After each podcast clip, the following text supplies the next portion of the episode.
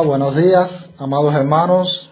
Gracias a Dios por este nuevo día que Él nos concede, en el cual podemos aprender también de su palabra y darle gracias porque Él nos concede esta nueva mañana donde renueva sobre nosotros sus misericordias.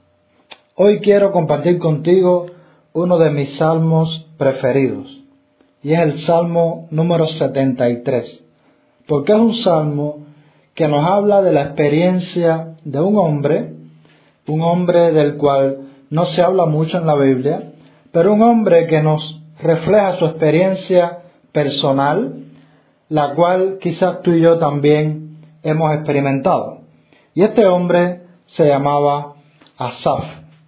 Asaf fue un hombre que escribió doce salmos. ¿Quién era Asaf? Primera de Crónicas 16 verso 5 nos habla de Asaf.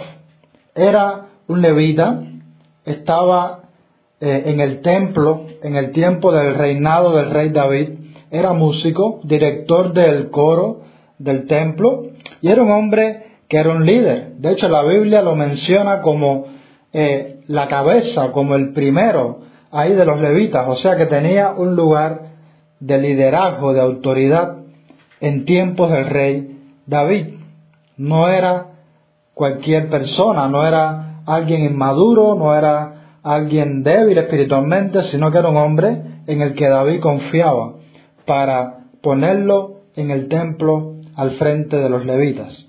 Entonces, ¿qué experiencia tuvo este hombre? Asaf enfrentó un momento de desaliento en su vida, un momento de envidia, de los impíos.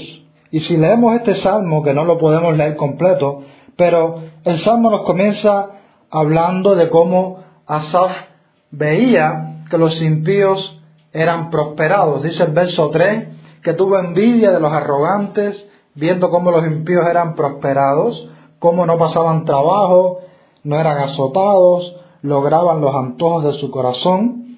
Dice que como los impíos burlándose de Dios, eh, alcanzaban riquezas y aparentemente eran bendecidos.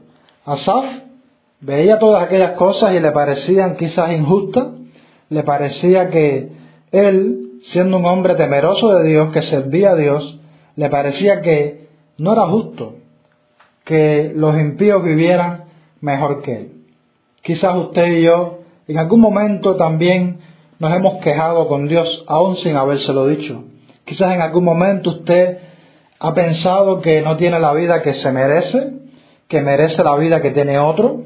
Quizás usted ha mirado a los que le rodean y ha tenido envidia o celos, no sé, no sé cuál ha sido su experiencia, pero lo cierto es, mi hermano, que todos, independientemente de rango o de responsabilidad o de tiempo en el Evangelio, independientemente de todo eso, todos enfrentamos y enfrentaremos momentos de desánimo, de desaliento, momentos donde necesitamos que Dios de alguna manera toque nuestro interior y nos haga reaccionar. Y esto fue lo que pasó en la vida de Asaf.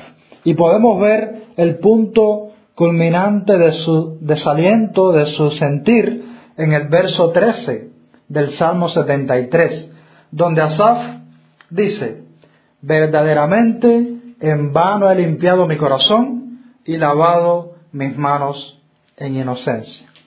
Le parecía que su vida íntegra, que su vida justa había sido en vano. ¿Le ha pasado eso a usted?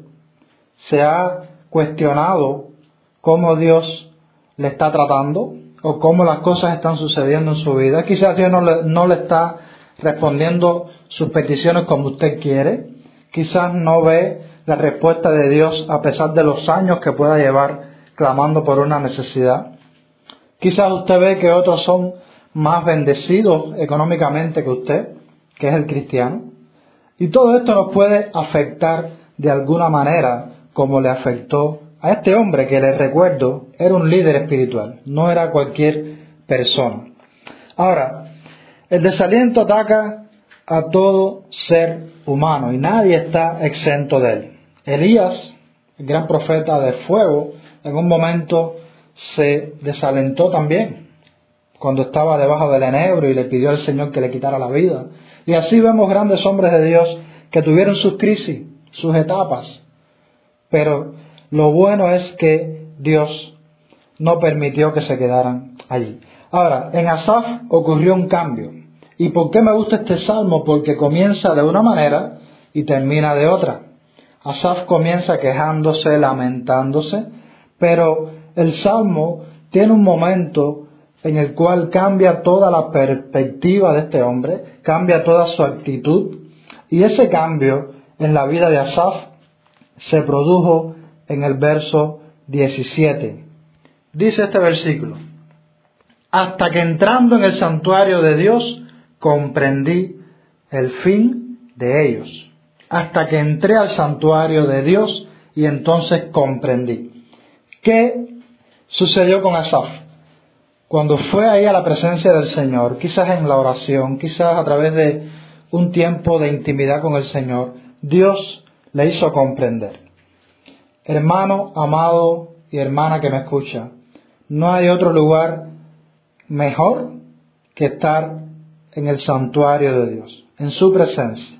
No hay un cambio que se pueda producir en nuestra vida más efectivo que el que Dios produce cuando tú y yo venimos a Él, en humildad, en, amor, en deseo de, de conocerle más.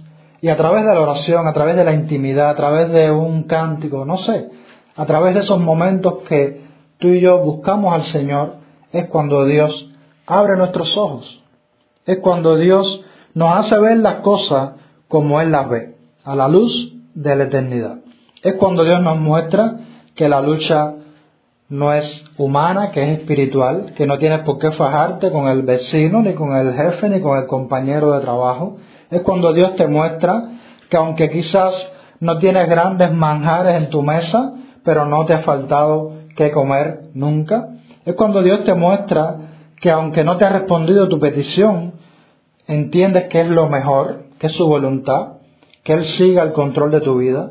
Es en su santuario donde Él nos hace entender y abre nuestros ojos. De ahí en lo adelante, este salmo cambia totalmente. Y Asaf comienza a ver a los impíos de manera diferente. Entonces comienza a decir, los has puesto en deslizadero. Yo era torpe, yo no entendía. Acercarme a ti es el bien.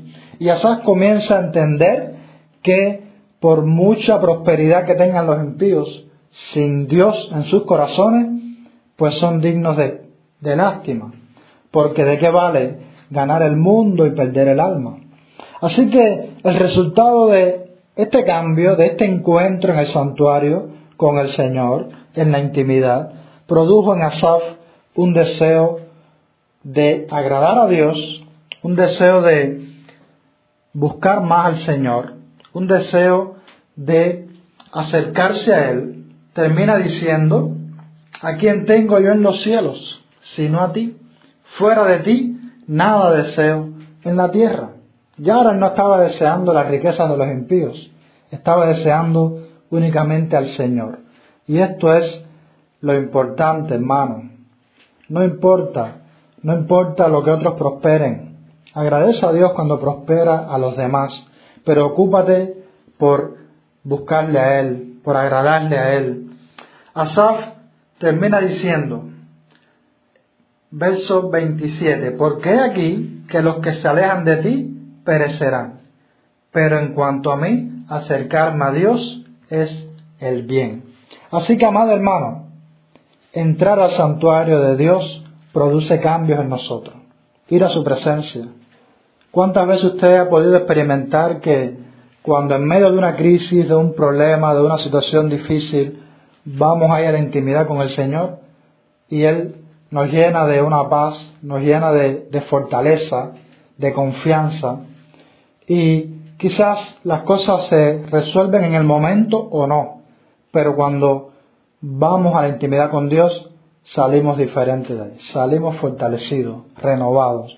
Así que mi oración para ti y para mí es que cuando vengan estos momentos de desaliento o cuando vengan momentos de desánimo, de temor, de tristeza, entremos al santuario del Señor. Ese es el lugar seguro, ese es el lugar donde hay paz, donde hay fortaleza, es el lugar donde podemos contar a Dios nuestros problemas y como buen Padre que es, Él nos va a socorrer.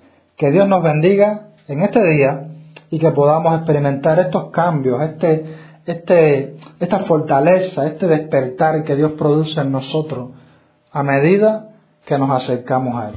Que Dios te bendiga en el día de hoy y siempre.